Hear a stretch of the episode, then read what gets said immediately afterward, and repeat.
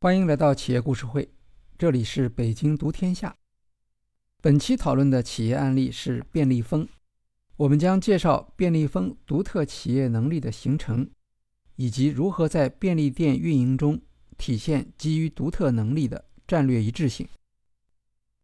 便利店是一种常见的零售形态，一般面积比较小，只有一百平米左右，销售食品和少数日用品。营业时间比较长。近年来，便利店的经营得到充分的重视。比如，人们对日本便利店 Seven Eleven 的经营方法已经做了许多研究，特别是学习它的鲜食管理和自有品牌产品。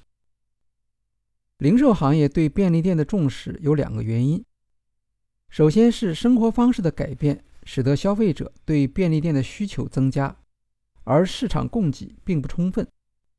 整个市场规模巨大。其次，与超市相比，便利店面对电商冲击表现出很好的韧性，是少数能够持续增长的零售店形态。便利店的潮流。庄晨超是国内著名的旅游在线服务网站去哪儿创始人。二零一五年，去哪儿与携程合并。庄晨超开始寻找下一个创业机会。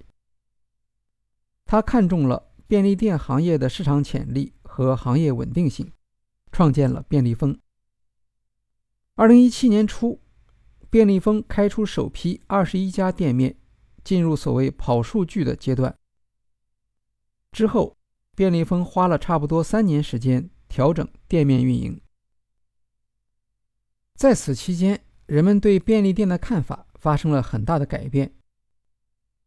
由于电商增长进入平缓期，线下零售店重新受到重视。除了盒马鲜生这样的新型大卖场，还出现了大量的新型便利店，像京东便利店和苏宁小店。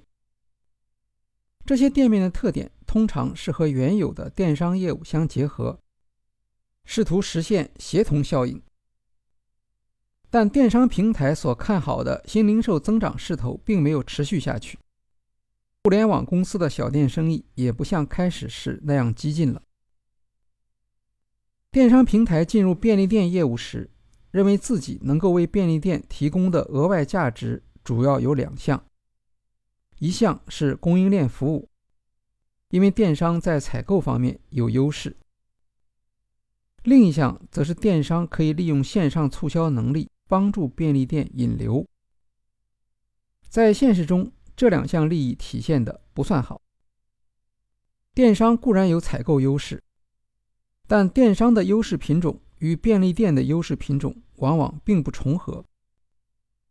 便利店产品进货和销售的节奏与电商差别非常大，这导致电商的供应链优势无法移植到便利店。在引流方面，电商固然可以通过 APP 等发起便利店促销，但和网上促销相比，便利店促销在品种、地点和时间方面都受到限制，个性化和灵活性不足，引流效果不强。便利蜂的创业指导原则，显然，便利店是一宗非常精细的生意，光有基本概念。并不足以在这个业态上建立优势，还必须落实到真实的顾客利益和价值主张。便利蜂是从零开始的，没有电商平台可供依托，这也迫使便利蜂将工作的重点放在店内产品和服务体验方面。在创业初期，便利蜂确立了两个基本的原则。服务对象以年轻上班族为主，店面管理以数据来驱动。年轻上班族群体的需求特点不同于传统社区便利店的家庭用户，表现为消费能力强和消费频率高。他们希望便利店提供低价格的鲜食，不愿意排队，对单品促销和时尚活动比较敏感等等。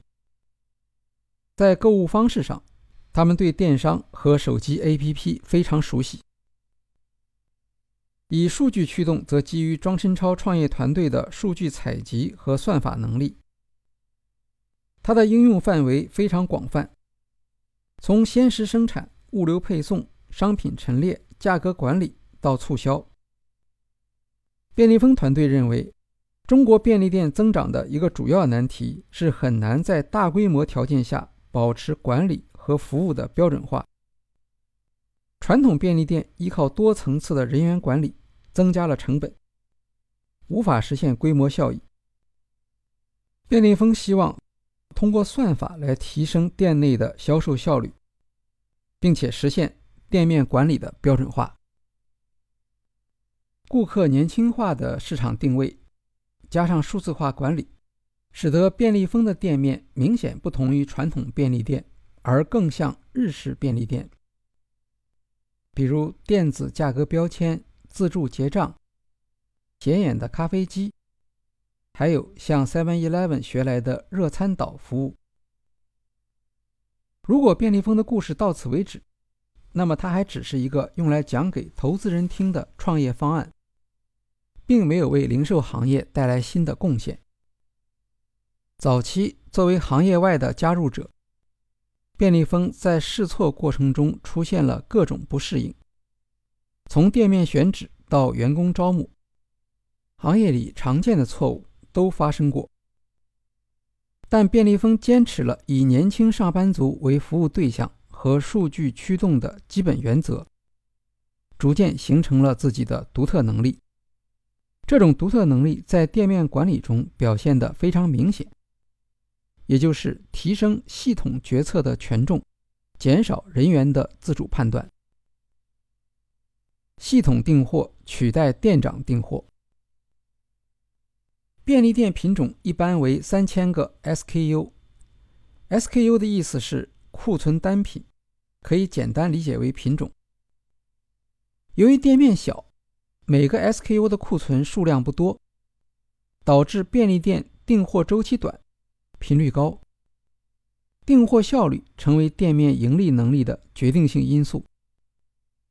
通常情况下，便利店的订货指令由店长发出。订货品种和数量，主要是根据日常销售经验来判断。店长订货会导致四个结果：首先，每家店的具体情况不同，订单内容必然是不一样的。总店无法事先进行统一订单管理，要根据订单汇总来制定生产计划，中间存在着时间延迟。其次，订单是由店长决定的，店长的能力和培养速度决定着便利店的扩张能力和盈利能力。第三，由于订货频率高、品种多，店长的日常工作中有很大部分时间花在研究销售数据和输入订货上面。第四，店长订货水平的稳定性没有保证。比如便利店每天需要配货的商品差不多两百种，即使有经验的店长也不可能考虑得很周到。而一旦店长变更，又要花很多时间来重新理解当地的销售数据，并学会做出有效的订单。便利蜂的订货管理与传统便利店不同，它的特点是由系统做出判断，并发出订货指令。每间便利店订单的触发、订单的品种和数量可以不再经过店长，而由系统自动发出、自动执行。整个订货系统从晚上十一点开始会自动向门店下订单四到五次，每次都会对之前的订单进行更新。系统订货的决策过程无非是函数计算。但每家店面的计算结果是不一样的，差异源自输入变量。这些变量的采集有多重来源。店内商品的销售库存数据可以实时采集，迅速建立模型，配合手机 APP 采集的数据，能够做到颗粒度很细的分析。便利蜂还通过监测来获得当地消费特色数据。比如各个社交平台上的点评数据，其他电商平台上的销售数据，还有每周大约两万份的用户调查报告。热餐占便利蜂销售量的百分之五十。在热餐产品开发上，系统会监测大众点评、小红书等平台的数据，将上周卖的最好的、口碑最好的前几百个菜名提供给热餐开发部门。比如看到社交网站上提到杏鲍菇的次数多，就会建议关注这一菜品，或将已经下架的产品。予以恢复，通过系统推送给店面。系统订货的优点是很明显的，减少了店长的时间占用，节省了人力资源。系统发出的订单质量稳定，而不像人工订单受店长当时工作状态的影响。系统订货还可以减轻店长决策上的负担。便利蜂有一个特点是密集开店，两店之间可能相距只有一百米，但基于两店历史销售数据的分析，系统同样能够做出高度差异化的订货决策。而如果要求人工做到这一点，需要店长花费很多力气。系统订单的另一项突出优点是不受店长经验的局限。便利蜂在制定订货决策时，会参考电商销售的监测信息，由此生成一些过去没有关注到的商品。对这些新商品，店长缺乏个人经验，无法做出合理的订单决策。系统订单则解决这一困难。便利蜂经常提到的一个例子是天津海河牛奶，在系统指导下。天津本地品牌海河牛奶产品在北京试销，结果发现，海河牛奶在北京的销售情况反而好于天津。基于销售数据，便利蜂与天津海河合作开发了自有商品，将海河牛奶推广到其他城市店面。最后，系统订单对供应链的管理带来了可预见性，有助于提高效率。过去，供应商会看住铺货指标，要求产品进入所有店面。系统订单则将铺货进行了优化，进货数量和频率都有历史数据作为决策依据。便利蜂执行董事薛恩远说：“供应商的沟通从抱怨铺货不足，变成了以数据为依据挑选合适的商品。未来。”这一模式可能走向 C to M，根据消费者的需求来决定生产。那么，系统订单的效果如何？便利蜂曾经将人工选品与系统选品做对比测试，成功的标准是指在一个销售周期内，选品销售达到该商品类别销售量的前百分之七十五。早期的结果。人工选品成功率大约百分之四十，系统选品为百分之七十五。经过改进，系统选品的成功率已经达到百分之九十五。用创始人庄琛超的话来说，经过多年的人机竞赛，今天人工已经很难战胜机器了。从成本来看，在人工订货时，由于每间便利店的订货都是不同的。每增加一间店面订货，就需要多培养一名店长，这是非常消耗资源的。在系统决策的条件下，增加店面所带来的成本增加是非常小的，仅此一项就可以节省大量的费用。随着决策复杂性增加，机器的学习能力还可以快速提高，而人工决策能力提高的速度会慢得多。这就是说，人工决策的边际收益将持续下降，而系统决策的边际收益则可以保持下来。那么，便利蜂系统决策对零售业务所创造的价值，在未来仍然有很大的想象空间。因为系统决策的目标不只是代替人，而且要比人类决策更优越。便利蜂操作系统。系统订货不仅影响店面的产品，也对整条价值链上的活动产生影响，使得便利蜂的业务活动呈现出不同于传统便利店的特点。传统零售店的 IT 管理是模块化的，比如 ERP 系统、IT 系统和收银系统等，每个模块负责解决某一部分的操作效率。便利蜂早期也曾经采用模块化的方式来决策。店长向系统输入销售数据，系统根据数据通过算法给出订单参考，帮助店长提升决策效率。但系统只是给出决策建议，具体的决策仍然由店长做出。这就是所谓的赋能决策。赋能决策有两个问题：首先是人工输入错误以及延时会让系统决策产生错误判断。便利蜂不得不放弃由店长输入数据的做法，通过扫描等硬件方法直接向系统提交数据，保证数据是及时和准确的。赋能决策的第二个问题是系统给出的方案太快、太多，门店无法采用。这里出现了系统决策特点与人工决策之间不一致的情况。系统决策的特点是快速和唯一，而人工决策的特点则是平衡和稳定。在店内，通常人工决策是主导的决策模式，结果导致系统的快速反应失去意义，所谓赋能也就无从谈起。便利蜂做出的一项大胆决策是让人工退出，由系统来决策。避免延时和干扰。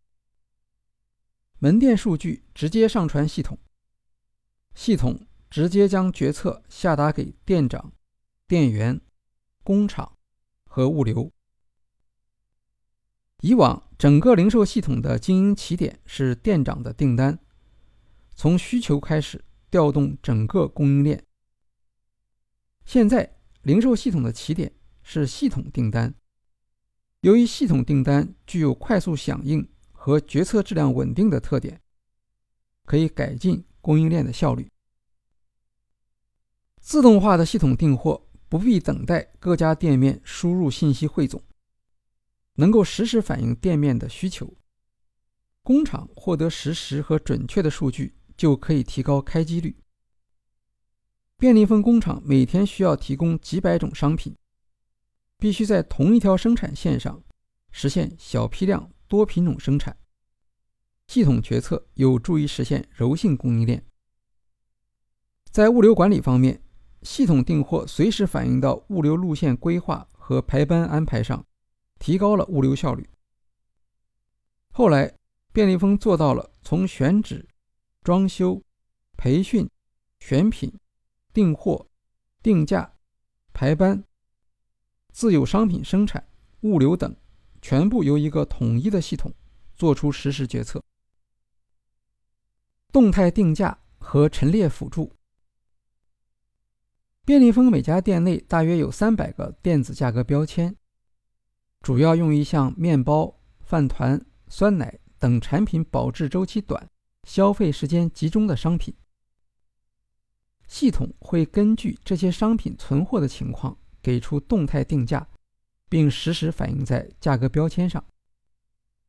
在做出动态定价决策时，首先根据历史数据绘制收益曲线，决定在哪个时间点打折以及打折的力度。例如，晚上八点半之后对短保食品进行降价促销，临近保质期的食品同样也会向用户发出促销信息。超过保质期的商品，其二维码将自动失效，消费者无法结账。动态定价由系统自动调节，无需人工介入。店内每十五分钟会发生一次价格变动，每次涉及的商品不同。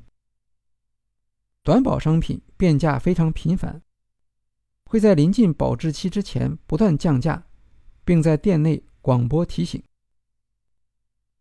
类似动态定价的功能之前也有，但只能由店面承担，其效果则取决于店长的能力和责任心。即使店长很负责，也很难做到每十五分钟做一次定价改变，更不用说还要和 APP 上的数据进行联动。系统决策完全可以替代人工的这一功能，并且做到更加优化。据便利蜂运营 CEO 王子介绍，动态定价可以带来百分之三十的收益提升。由于商品的成本已经提取。增加的销售直接转化为利润。此外，动态定价本身也是一种培养消费者习惯的促销方法。动态促销可以通过手机 APP 发起，用户看到的价格和库存信息与店面是完全一致的。二零二零年双十一期间，便利蜂一二线门店在促销的拉动下，客流增长百分之四十。如果没有系统支持的动态定价，这是很难做到的。系统决策还能够向店面提供陈列辅助。每周六，便利蜂系统会向店面发布新的商品陈列图，事后有专门的部门负责检查。传统上，质检和分拣是便利店店员的主要工作量，比引流结账难得多。便利蜂每周更换百分之二十的商品，这给店内管理增加了很大的负担。系统决策虽然减轻了订货负担，收货、上架、整理仍然是人力消耗很大的工作。比如商品更换听上去并不复杂，但在更换时，新商品和旧商品尺寸可能不一样，需要人工调整店内陈列。每次更换商品，都会引发店内陈列的重新计算。如果这项工作由员工来做，不仅费时，而且人工调整的结果未必是最优化的，有可能影响货架上商品陈列的数量，进而影响销售。为了减轻陈列变动的压力和达成销售最大化，便利蜂将系统决策与店面陈列联系起来。每一层货架的高度、货架的位置、每一件商品的长、宽、高，全都要提前测量采集，之后再输入系统，纳入决策变量。门店没有储物室，系统在订货时直接决定商品应该在货架上放在什么位置，以及放置的数量。这些复杂而机械的计算，用人工来做，成本很高。但对系统而言，只要制定了算法规则，生成决策的边际成本非常低。门店生产计划与执行监督，鲜食是便利蜂的核心产品，占销售额百分之五十。和制成品不同，鲜食的品质依赖员工现场作业，保持鲜食的品质和口味一致是所有便利店的难题。便利蜂将自动化监控运用到物流生产和质量保障上。在冷链运输环节，便利蜂采用 TMS 运输监控系统，例如在车厢内部配备蓝牙温度跟踪仪，设置在车厢中部、尾部和制冷机的回风口。货车冷柜的温度每隔五分钟左右传到后台，形成温控曲线。超过规定范围就会触发系统报警，提醒司机调整冷柜温度。如果记录显示司机未能保持车厢低温，门店有权拒绝收货。在门店，则通过一款名为“鲜度 Pad” 的管理工具，制定热餐的生产计划和实施监控。只有当系统在 Pad 上生成生产计划之后，员工才能开始制作。加工好的热餐在四小时内没卖出去，鲜食 Pad 会自动报警，员工要在摄像头记录下将热餐抛弃。在鲜食生产环节，系统决策也会介入。庄辰超在混沌大学讲课时曾经介绍过中午热餐收餐时段的系统决策。此时热餐数量已经从十五个减少到六个，但六个菜中需要保持荤素搭配，素菜之间还不能重复。过去由店长来决定某款菜卖光之后要不要补，补哪种菜。系统决策能够向店员提供实时的补菜指导，以生产计划的形式推给员工，还可以防止由于沟通问题或随机因素导致的决策错误。便利蜂制定了三百多个标准作业流程，品质、服务和清洁的检查点多达四百个，人工检查的效率很低。便利蜂尽可能采用。基于视频分析的 AI 算法，目前已经能够将三十多项常规检查通过视频采集自动执行，发现不规范操作可以预警。据运营 CEO 王子介绍，机器检查上线后，门店检查项异常报警数量降低了百分之二十五到百分之六十，特别是地面和桌面的卫生情况得到很大的改善。人力资源成本，系统决策的直接结果之一，是大幅度降低了未来便利蜂的人力资源成本。通常情况下，便利店店长的培养周期为两年，但在系统决策的支持下，店长的培训周期可以缩短到一个多月，店员则缩短到五天。更重要的变化是培训内容，培训店长时。绝大部分的内容和店面经营能力无关。在系统支持下，便利店经营本身已经不再需要学习。店长需要掌握的是食品卫生和人员管理的相关能力，比如沟通技巧、管理技巧等。员工也是一样。据说一位便利蜂高管曾经表示，店员即使不认识商品，也可以工作。独立董事轩远说：“研究一件商品是草莓味还是芒果味，会占用很多时间。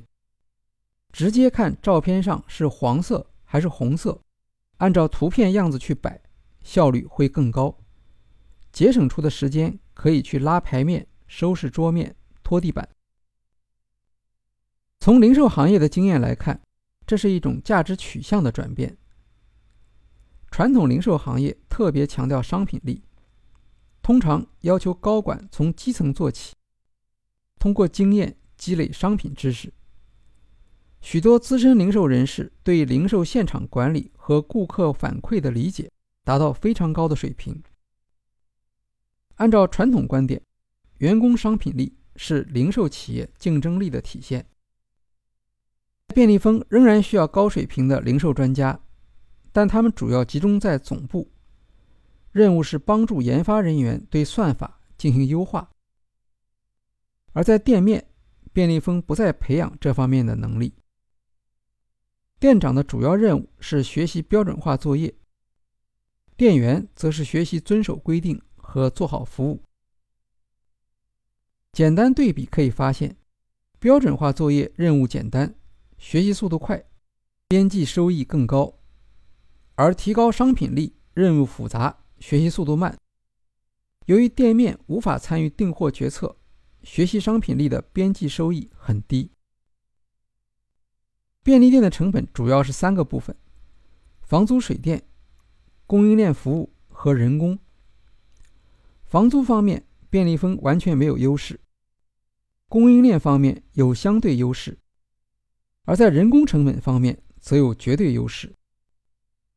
通过系统订单、生产计划决策和质量控制自动化，便利蜂减少了店内人员的时间占用，提高了单位员工的生产力。再加上培训成本的大幅度减少，便利蜂在整体上降低了便利店经营中的人力成本。便利蜂的员工收入在行业内处于上游水平，也反映成本降低。来自技术创新，而不是员工收入的减少。战略实施与信任挑战。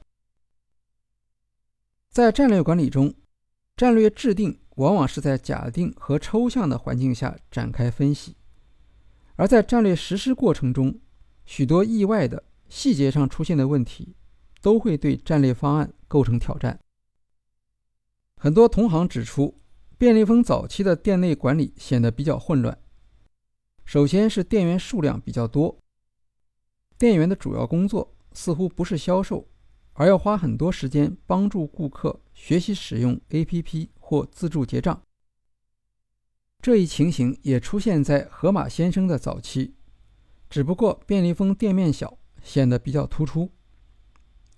由于明确以年轻上班族为对象，购物习惯的改变壁垒不高，只要提供充足的诱因，比如免费咖啡，就可以利用年轻用户的学习能力克服习惯的障碍。这些促销活动的相对成本很低，但可以吸引流量，提高转化率，还有助于品牌识别和身份认同。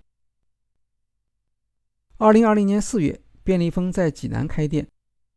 当地零售专家的观察是，商品的选择没有遵循经验，某些细分品类聚集了较多品种，而另一些则点到为止，看不出逻辑关系。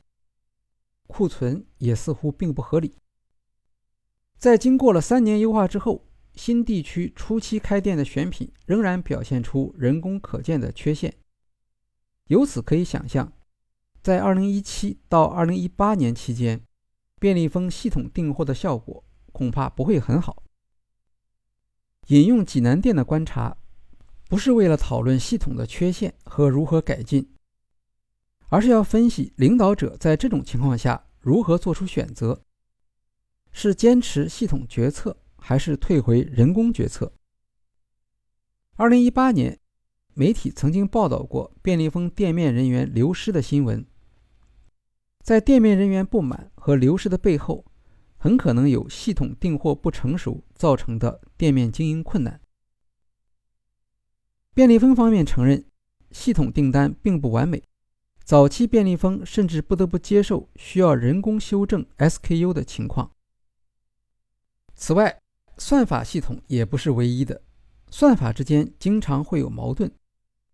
便利蜂必须容忍不断建立规则和打破规则，经常需要安排人机决策竞赛以及不同的算法小组之间的竞赛。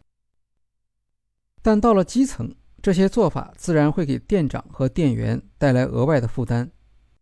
当总部在调整和测试规则时，店面并不理解这些调整的原因，却要承担调整带来的额外工作量。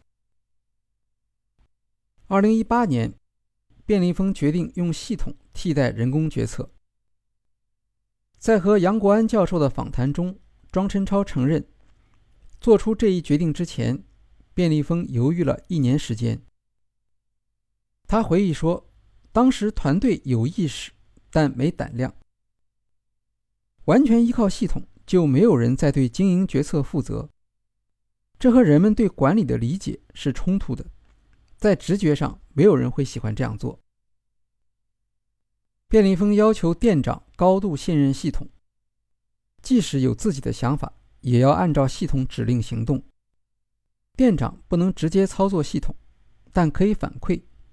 由算法工程师来分析、处理、测试。系统决策推行后，对店长能力的要求发生了很大的改变。一些店长认为，自己多年积累的经验在便利蜂发生贬值，导致大量的人员变更。庄晨超介绍说，从人工转向系统，是便利蜂最重大的决策。变革成功的关键因素，则是对系统的信任。不单一线员工要信任系统，从 CEO 开始就要信任这个还没有完善的系统。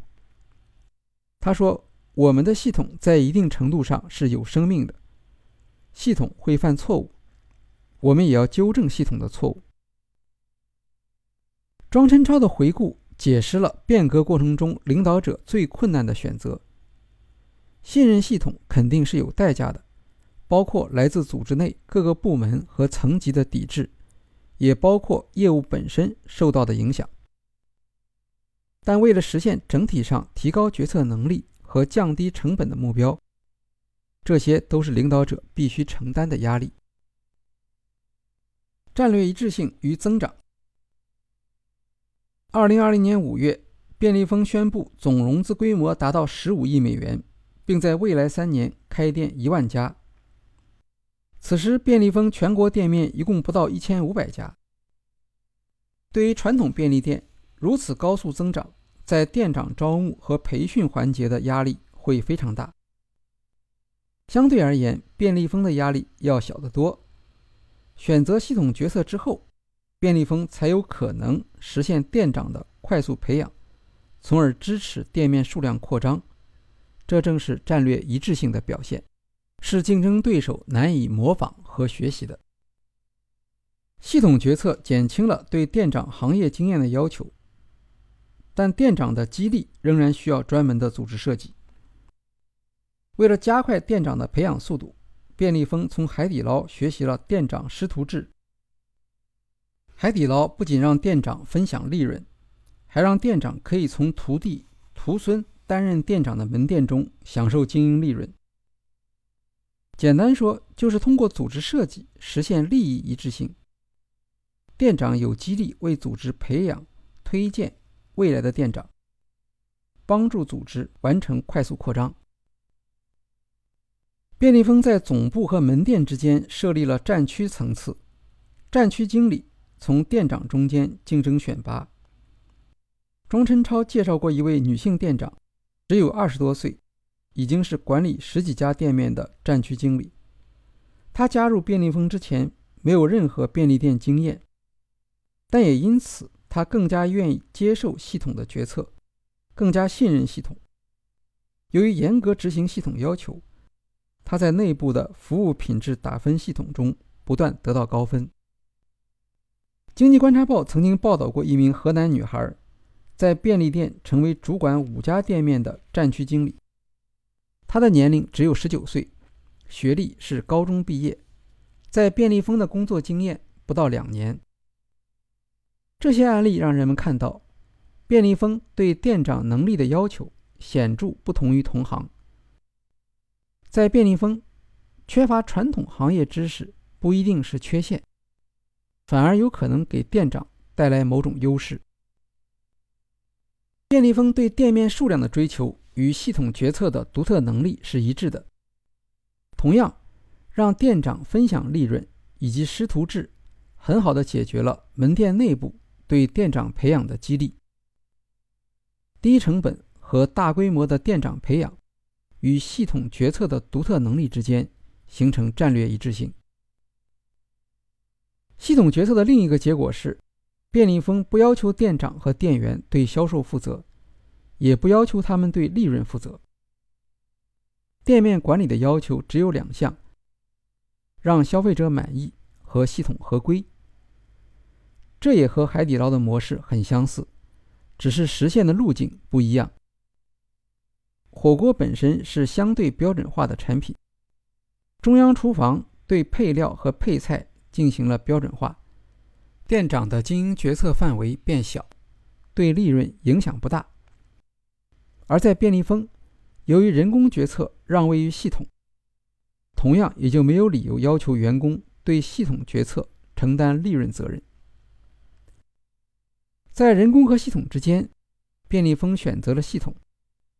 之后，它的一系列管理特点也随之形成。仅从人员方面来看，便利蜂解决了店面扩张对店长和店员数量带来的培养和培训压力。对店长能力的独特要求，也使得他避免了在扩张过程中为了招募店长与其他便利店的可能冲突。当然，在店面管理方面，便利蜂的做法遭致了不少批评，特别是在用系统取代人工决策时，对沟通和预期管理不够重视，让店面员工感受到权力剥夺和尊严受损。用视频来监督服务质量，包括微笑时露出牙齿的程度，也导致了员工的反感。此外，高工资并不能补偿高强度和机械工作带来的厌倦。庄晨超提到，店面员工的主要工作是顾客满意，而不是关注利润。零售是与人打交道的业务活动，除了顾客满意之外，还要考虑员工满意的维度。如果员工在工作中无法体验到成就感和意义，他们的情绪也会影响顾客。仍以海底捞为例，如果考数学，便利蜂员工的成绩肯定远远超过海底捞，但海底捞的服务员有免单权，这是在服务业少有的员工价值感的表现。便利蜂应当也有类似的设计。当店员数量急剧增长之后，店员激励将成为服务能力的定义要素之一。我们有理由期待便利蜂在未来能够披露更多的店面员工激励设计。好，今天的企业故事会就介绍到这里，谢谢大家。